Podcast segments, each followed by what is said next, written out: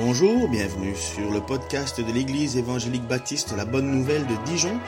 Nous sommes situés aux 5 rue du lycée à Dijon. Vous pouvez trouver des informations sur notre Église sur le site internet www.la-bonne-nouvelle.org. Passez une excellente journée ou soirée. À ceux que je n'ai pas dit bonjour, je dis bonjour. Et à vous autres, je redis bonjour. Comme vous voyez ici devant vous, nous avons le titre de ce matin qui est La sincérité.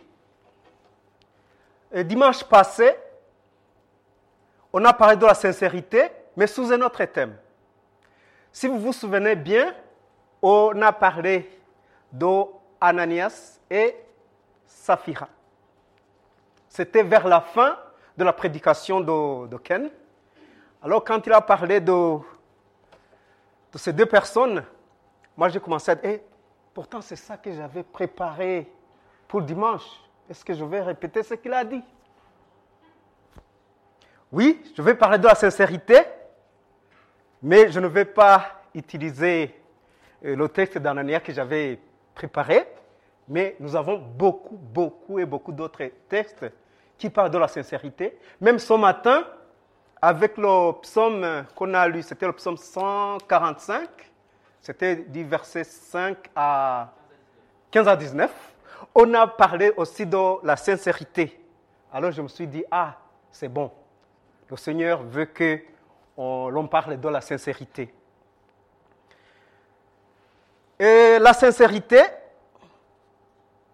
peut être une qualité ou un caractère.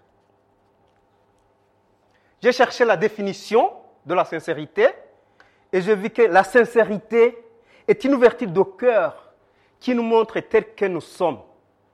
C'est un amour de la vérité, une répugnance à se déguiser, un désir de se dédommager de ses défauts et de les diminuer, même par le mérite de les avouer. J'ai vu aussi la sincérité comme caractère. C'est un caractère de celui qui est sincère. Là, c'est une personne. On constate une parfaite sincérité dans ses paroles. C'est ce qu'on on dit souvent. Je vous parle en toute sincérité. Il y a des gens qui, disent comme ça. Alors, ce sont des personnes. Ça peut aussi euh, s'attribuer à des choses c'est caractère de ce qui est sincère. Il y a, euh, des fois, on dit croyez à la sincérité de mes, de mes promesses. La sincérité peut être aussi traduite par honnêteté ou fidélité. Le terme implique l'identité entre les pensées et les paroles de la personne. C'est ça, la sincérité. Jésus aussi a enseigné à ses auditeurs qui étaient devant lui tous les jours, il a, enseigné à être sincère. Il a parlé de la sincérité. Et on peut voir cela en Matthieu chapitre 6, verset, verset 1 à 8.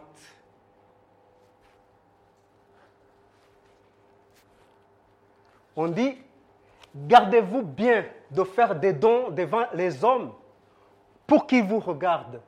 Sinon, vous n'aurez pas de récompense auprès de votre Père céleste. Donc, lorsque tu fais un don à quelqu'un, ne sonne pas de la trompette devant toi, comme le font les hypocrites dans les synagogues et dans les rues, afin de recevoir la gloire qui vient des hommes. Je vous le dis en vérité, ils ont leur récompense. Mais toi, quand tu fais un don, que ta main gauche ne sache pas ce que fait ta droite, afin que ton dos se fasse en secret et ton Père qui voit dans le secret te rendra lui-même ouvertement. Gardez, euh, lorsque tu pries, ne sois pas comme les hypocrites. Ils aiment prier debout dans les synagogues et au coin des rues pour être vus des hommes. Je vous le dis en vérité, ils ont leur récompense. Mais toi, quand tu pries, entre dans ta chambre, ferme ta porte et prie ton Père qui est là dans le lieu secret. Et ton Père qui voit dans le secret te le rendra ouvertement. En priant, ne multipliez pas les paroles comme les membres des autres peuples. Ils s'imaginent en effet qu'à force de paroles, ils seront exaucés. Ne les imitez pas, car votre Père sait de quoi vous avez besoin avant que vous ne lui demandez.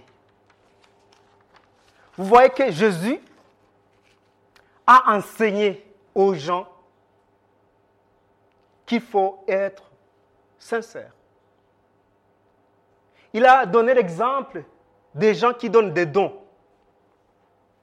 Il a dit, quand vous donnez un don, ne cherchez pas à vous montrer, à montrer à tout le monde que vous avez donné un don à quelqu'un, à un malheureux. Mais il voulait dire que ce don que vous donnez, il faut que ça vienne du cœur. Puisque si on donne à quelqu'un pour se faire voir, devant Dieu, c'est rien. C'est pourquoi il disait, quand vous donnez vos dons, ne soyez pas comme des hypocrites.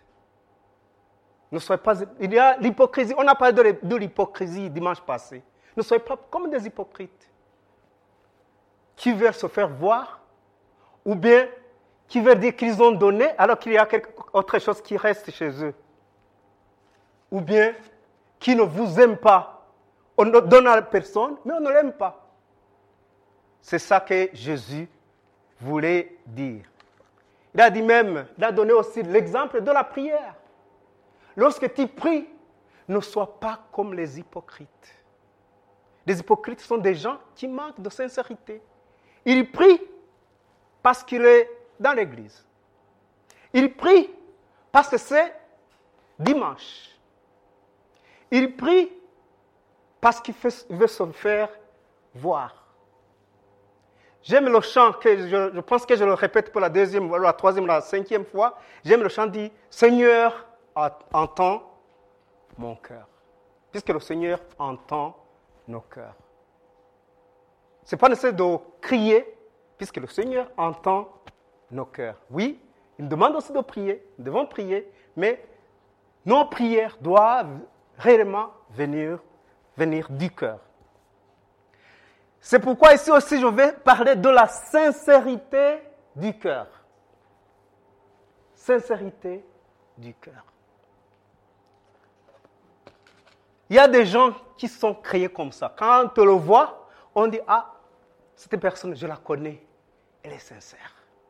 Il y en a d'autres vraiment qui ne sont, quand, quand ils te disent quelque chose, il y a des voisins ou des, collègues qui viennent, ah, n'écoutez pas ce qu'il dit, parce qu'il est hypocrite, il est menteur, il n'est pas sincère.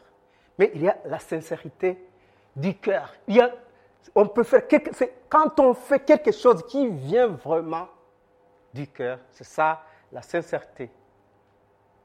On dit d'un cœur qu'il est sincère quand on se montre tel qu'on est.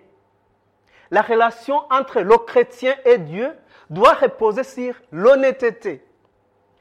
Lorsqu'une relation est basée sur les faux semblants, elle est indubitablement vouée à l'échec. Ce que Dieu désire, c'est que nous venions à lui avec un cœur sincère avec un cœur qui ne cache pas ses manquements.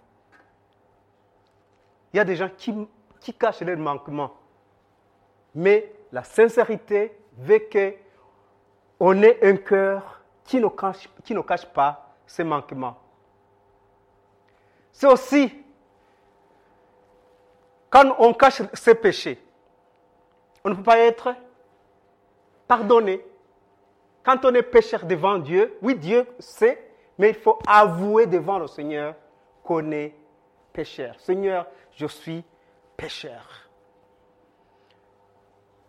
Nous avons un proverbe dans ma langue qui dit indwara arayirata pour ceux qui écoutent ma langue ici ils peuvent savoir ce que j'ai dit. Mais il faut que il faut que je traduise aussi. Il faut que je traduise pour que tous les autres je vois qu'il y a il y en a qui, qui sont sortis qui, qui sont allés avec les enfants. Il y a six personnes qui ont compris qui ont entendu qui ont compris ce que j'ai dit. Mais on dit on voulait dire un malade qui veut guérir sa maladie l'expose ou ne cache pas sa maladie. Il ne le cache pas. Il faut l'exposer, il faut le dire. Il faut le dire. Si tu ne le dis pas, si tu es malade et que tu ne le dis pas, on ne te soigne pas. Je connais beaucoup de personnes dans mon pays qui sont mortes du sida parce qu'ils ont eu peur de dire qu'ils ont atteint le VIH-Sida. Ils sont morts. J'en connais beaucoup et beaucoup, plus d'une dizaine, qui sont mortes à cause d'avoir caché leurs manquements. Ils n'ont pas été sincères à dire. Même dans la sincérité, on dit même ce que les autres ne veulent pas, ne veulent pas entendre, ne veulent pas écouter. Voyons en 1er roi, chapitre 17, versets 8 à 16. Vous allez voir, on va parler de, de cette dame, la, la veuve de Sarepta. On a parlé d'elle ici. Qui a reçu un inconnu, qui a accepté de dire qu'elle n'a rien, mais, a, mais qui a accepté de partager le peu qu'elle avait. Premier roi 17, versets 8 à 16, on, dit, alors la parole de l'Éternel lui fit adresser, c'était à Élie, lève-toi, vois à Sarepta qui appartient au territoire de Sidon, et installe-toi là. J'ai ordonné à une femme veuve de te nourrir. Il se leva et partit à Sarepta. En arrivant à l'entrée de la ville, il y vit une femme veuve en train de ramasser du bois. Il l'appela et dit, je t'en prie, va me chercher un peu d'eau dans une criche afin que je boive. Avec sa sincérité, son amour, son hospitalité, elle alla en chercher. Ce qu'on ne peut pas faire peut-être aujourd'hui, devant un inconnu. Il l'appela de nouveau et dit, je t'en prie, apporte-moi un morceau de pain dans ta main.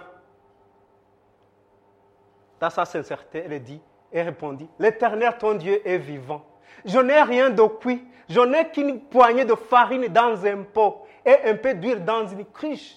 Je suis en train de ramasser deux morceaux de bois, puis je rentrerai et je préparerai cela pour mon fils et pour moi. Nous le mangerons, après quoi nous mourrons. Mais vous allez voir ce qui, ce qui a suivi. Élie lui dit, n'aie pas peur, rentre et fais comme tu l'as dit. Seulement prépare-moi d'abord avec cela un petit gâteau et apporte-le moi. Elle n'a qu'un serpent, elle peut avoir un serpent. Mais l'inconnu dit, va. Oui, je vois que tu as, un serpent, tu me l'as dit. Va, tu vas préparer. Tu vas préparer pour moi, tu me l'amènes, je la mange. Ce qui lui restait avec son fils pour mourir, il dit, va, va préparer, tu me l'amènes.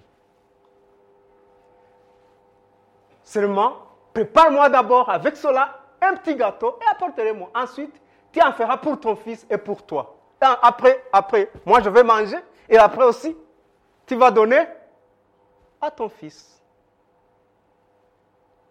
Il y a la sincérité, mais aussi il y a l'amour. Il y a aussi quelque chose d'amour, d'hospitalité, d'honnêteté. Et en effet, voici ce que dit l'Éternel, le Dieu d'Israël.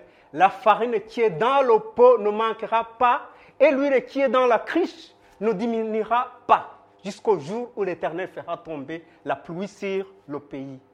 Elle est partie et se conforma à la parole d'Élie. Et pendant longtemps, elle a eu de quoi manger et ce que sa famille est Élie. La farine qui était dans le pot ne manqua pas et l'huile qui était dans la cruche ne diminua pas conformément à la parole que l'Éternel avait prononcée par l'intermédiaire d'Élie. À cause de sa sincérité, elle est bénie. C'est ce que nous, avons lu dans Psaume 5. Euh, C'était 5, oui, si je me rappelle. C'est ce que nous avons lu. Parce qu'elle a prié, elle a, avec sincérité, elle s'est montrée avec sincérité. Alors l'Éternel est venu à son aide. Elle a eu la farine qui était dans le pot, ne manqua pas, et l'huile qui était dans la cruche ne diminua pas conformément à la parole que l'Éternel avait prononcée par l'intermédiaire d'Élie. Mais comme Jésus l'avait dit, il y a la sincérité. Nous venons de voir la sincérité du cœur. Avant, on avait parlé de ce que Jésus a dit. Il a dit, soyez sincères dans vos paroles et dans votre vie et action. Ici, nous avons l'association parole et vie, dont Anne est présidente. Parole et vie. Ce que nous avons entendu, ce que nous disons aux autres, il faut aussi essayer de le faire. Sincérité dans nos paroles, dans nos vies et dans nos actions. On peut lire dans Jacques chapitre 1, premier 16 à, à 27.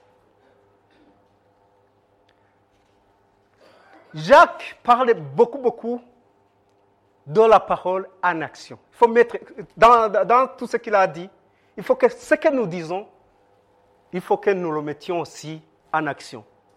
C'est ce que Jacques aime dire dans ses, dans ses écrits. Il dit, ne vous y trompez pas, mes frères et sœurs bien-aimés. Tout bienfait et tout don parfait viennent d'en haut il descend du Père des Lumières, en qui il n'y a ni changement, ni l'ombre, ni variation. Conformément à sa volonté, il nous a donné la vie par la parole de vérité, afin que nous soyons en quelque sorte les, premiers, euh, les premières de ces créatures. Ainsi donc, mes frères et sœurs bien-aimés, que chacun soit prompt à écouter, lent à parler, lent à se mettre en colère, car la colère de l'homme n'accomplit pas la justice de Dieu. C'est pourquoi rejetez toute suie et tout débordement dû à la méchanceté et accueillez avec douceur la parole qui a été plantée en vous et qui peut sauver votre âme. Mettez en pratique, regardez là, mettez en pratique la parole. C'est ce que les enfants aussi chantent ici. Les enfants de nos enfants de l'écodim chantent Mettez, mettez en pratique la parole, la parole. Ne l'écoutez pas seulement, ne l'écoutez pas seulement. Mettez, mettez en pratique la parole du Seigneur. C'est ce que les enfants chantent. Ils ont déjà chanté ici plusieurs fois. Alors mettez en pratique la parole et ne vous contentez pas de l'écouter en vous trompant vous-même par de faux raisonnements.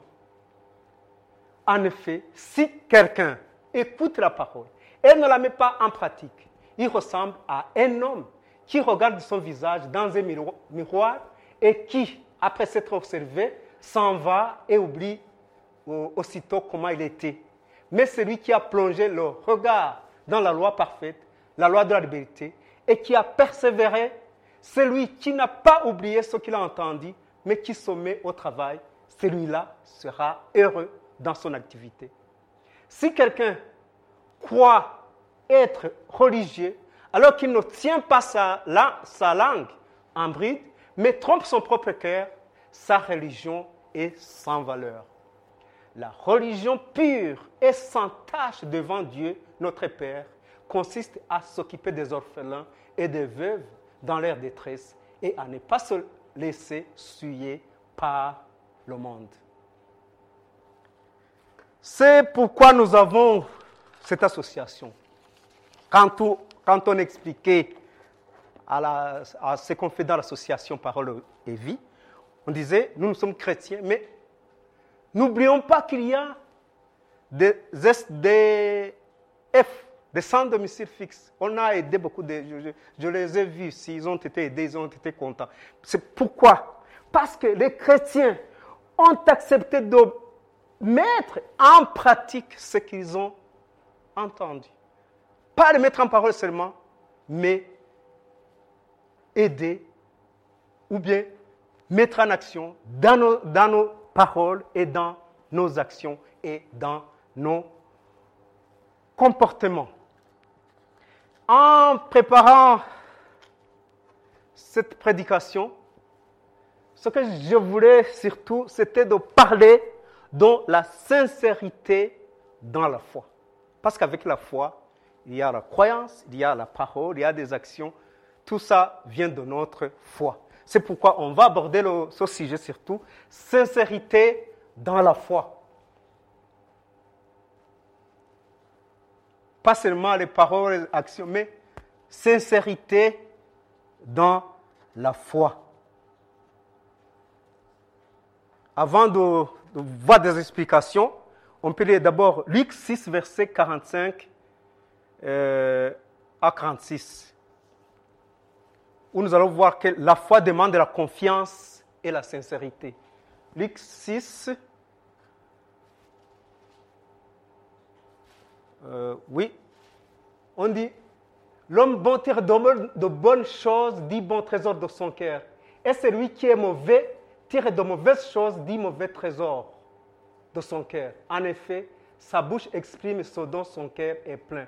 Pourquoi m'appelez-vous Seigneur, Seigneur, et ne faites pas vous, et ne faites-vous pas ce que je dis? Pourquoi c'est ça que je voulais dire? Pourquoi m'appelez-vous Seigneur, Seigneur? Pourquoi m'appelez-vous Seigneur, Seigneur? Quand on a prié ici, j'ai essayé de compter. Toute personne qui a prié ici, il a prononcé le mot Seigneur.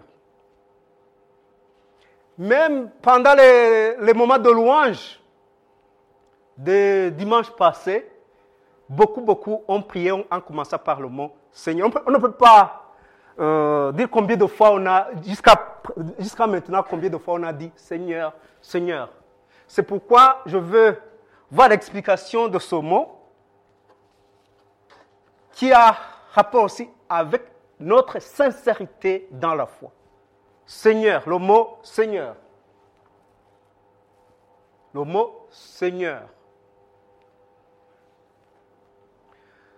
Le mot Seigneur est venu d'une tradition grecque du mot Kyrios.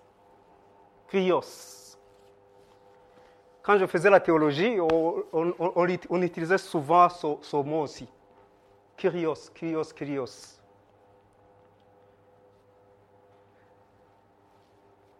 Alors, le mot Kyrios, c'est celui, le, ce mot était, ou ce titre était donné à celui, à, euh, celui à qui une personne ou une chose appartient, sur quoi il a un pouvoir de décision. Il est le maître, il est le Seigneur. C'est que quand nous disons, Jésus, tu es mon Seigneur, c'est que je m'adresse à celui qui a le pouvoir de décision sur ma personne, sur moi. C'est celui qui possède. Le Seigneur, c'est celui qui possède et dispose d'une chose. Il est propriétaire. C'est lui qui a contrôle sur une chose. C'est le maître. C'est-à-dire, le Seigneur, il, me contrôle. C'est lui qui a, qui a, décide sur, tout ce que je dois faire. Alors, dans un État, c'est un souverain, on disait que c'était un souverain, un prince, un chef. Et l'empereur romain aussi était pris comme seigneur. C'était aussi utilisé comme un titre d'honneur exprimant respect et révérence par lesquels des serviteurs saluent leur maître. Et dans la Bible aussi, on a donné ce titre de Seigneur à Dieu et à Jésus. Alors, si Christ, si Christ Souvenez-vous que nous sommes dans la sincérité dans la foi. La foi en Christ. Si Christ est le Seigneur de votre vie, ou Kyrios de votre vie, cela veut dire une chose. C'est que vous avez donné votre vie et votre foi est sincère. Votre foi est sincère devant Christ. Vous avez donné votre vie à Christ. Car donner sa vie consiste à ne plus vivre selon notre volonté, mais le vivre selon la volonté du Christ. C'est ça que ça veut dire. Seigneur, Seigneur, c'est que je vis, je vis selon la volonté du Christ et non selon ma propre volonté. Quand nous disons que nous avons pour Seigneur le Christ, cela veut dire qu'il doit avoir le pouvoir de décision sur nous et tout le domaine de notre vie, car nous lui appartenons complètement. Il est notre Seigneur, il est notre Maître. Il doit avoir le contrôle de tout, dispose de tout, il doit être le Maître de toute notre vie. C'est pourquoi Jésus va nous demander si réellement nous le prenons pour réellement pour notre Seigneur. Jésus qui nous connaît, nous avons prié Seigneur, Seigneur. Mais il y aura un moment où Jésus va nous demander, toi tu as dit Seigneur, est-ce que tu, étais sincère? Quand tu disais Seigneur dans l'église, quand tu le disais à la maison, quand tu le disais aux gens, est-ce que tu étais sincère ou tu, tu le disais parce que c'était le temps de le dire? C'est ce qu'il a dit, c'est bien Jésus qui l'a dit lui-même Matthieu 7, verset 19 à 29. Matthieu 7, verset 19 à 29, il, a dit, Tout arbre qui ne produit pas de bons fruits est coupé et jeté au feu. C'est donc à leurs fruits que vous les reconnaîtrez. Ceux qui me disent, Seigneur, Seigneur, n'entreront pas tous dans le royaume des cieux, mais seulement celui qui fait la volonté de mon Père céleste. Celui qui le dit mais qui le met aussi en action. Beaucoup me diront ce jour-là, Seigneur, Seigneur, n'avons-nous pas prophétisé en ton nom? N'avons-nous pas chassé des démons en ton nom? N'avons-nous pas fait beaucoup de miracles en ton nom? Alors je leur dirai ouvertement, je ne vous ai jamais connu. C'est malheureux. Il dira, je ne vous ai jamais connu. Éloignez-vous de moi, vous qui commettez le mal. C'est pourquoi toute personne qui entend, chaque fois, il me montre que, pour, expliquer la sincérité, il montre que ce qui est dans notre cœur doit se, manifester aussi en parole et en action. C'est pourquoi toute personne qui entend ces paroles que je dis et les met en pratique, je la comparerai à un homme prudent qui a construit sa maison sur le rocher la pluie est tombée, les torrents sont venus, les vents ont soufflé et se sont déchaînés contre cette maison. Elle ne s'est pas éclourée parce qu'elle était fondée sur le rocher. Mais toute personne qui entend ces paroles que je dis et ne les met pas en pratique ressemblera à un fou qui a construit sa maison sur le sable.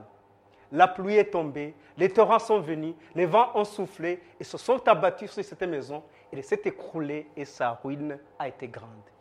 Quand Jésus eut fini de prononcer ces paroles, les fous restèrent frappés par son enseignement, car il enseignait avec autorité et non comme leurs spécialistes de la loi.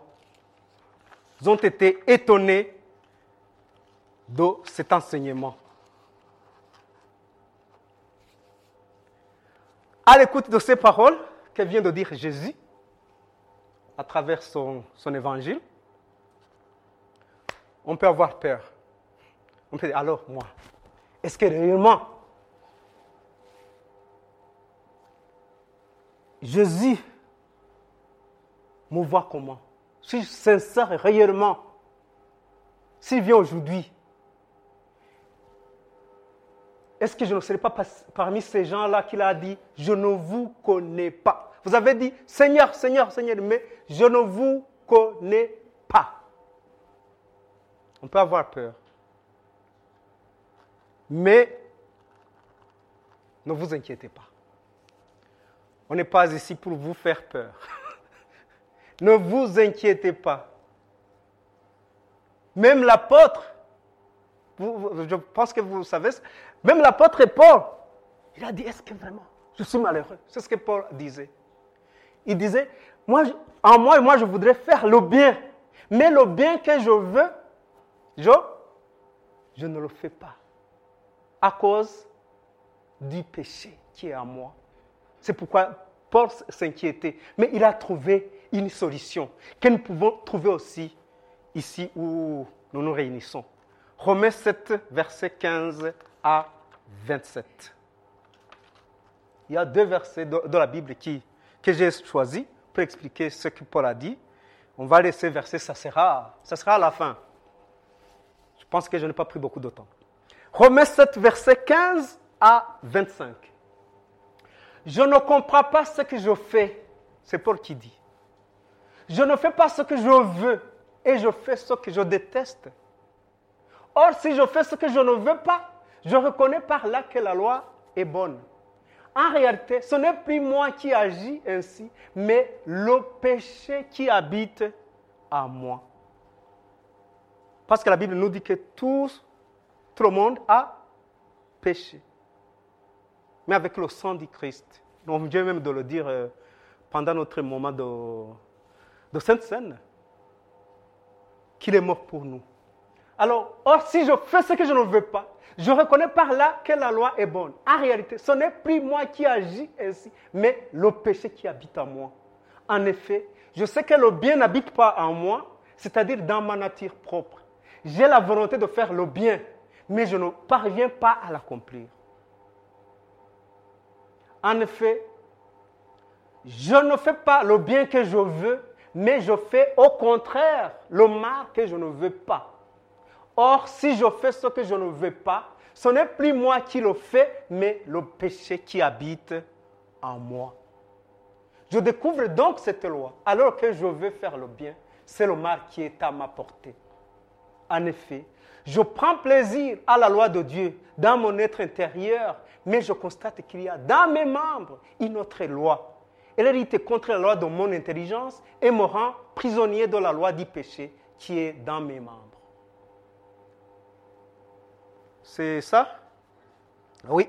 Alors, euh, le verset, là c'est au verset 23, au verset 24, on dit, Misérable que je suis, qui me dérivera du corps de cette mort? Grâce soit rendue à Dieu, c'est la solution qu'il a trouvée. Il disait, misérable que je suis. Mais il a dit, grâce soit rendue à Dieu par Jésus-Christ, notre Seigneur. Il se sentait misérable, mais il a trouvé qu'avec Jésus, il n'est pas misérable, parce qu'il a Jésus qui intervient dans ses inquiétudes. Et si donc, moi, je suis par, l'entendement esclave de la loi de Dieu, et je suis par la chair esclave de la loi du péché. Tu peux t'approprier cette réponse de Paul. Toi-même, toi aussi. C'est une réponse que tu as. Et l'épître aux Hébreux dit Approchons-nous donc avec assurance du trône de la grâce afin d'obtenir miséricorde et de trouver grâce pour être secourus dans nos besoins. Approchons-nous avec assurance du trône de la grâce afin d'obtenir miséricorde et de trouver grâce pour être secouru dans nos besoins. Nous allons prier. Chacun va prier. Va prier. Moi, je vais prier à haute voix en appelant le Seigneur pour qu'il intervienne en faveur de nous comme il le fait tous les jours. Prions. Merci Seigneur pour ton enseignement. Nous disons tous les jours que tu es notre Seigneur, mais comme tu vois notre intérieur, tu sais s'il y a sincérité dans ce que nous disons ou pas. C'est pourquoi nous nous prosternons devant ta face pour demander miséricorde et grâce dans nos manquements, Seigneur. Nous savons que tu nous écoutes et que tu nous pardonnes chaque fois que nous demandons pardon. Sois notre guide et notre secours dans notre vie de tous les jours. Au nom de notre Seigneur, nous te prions. Amen.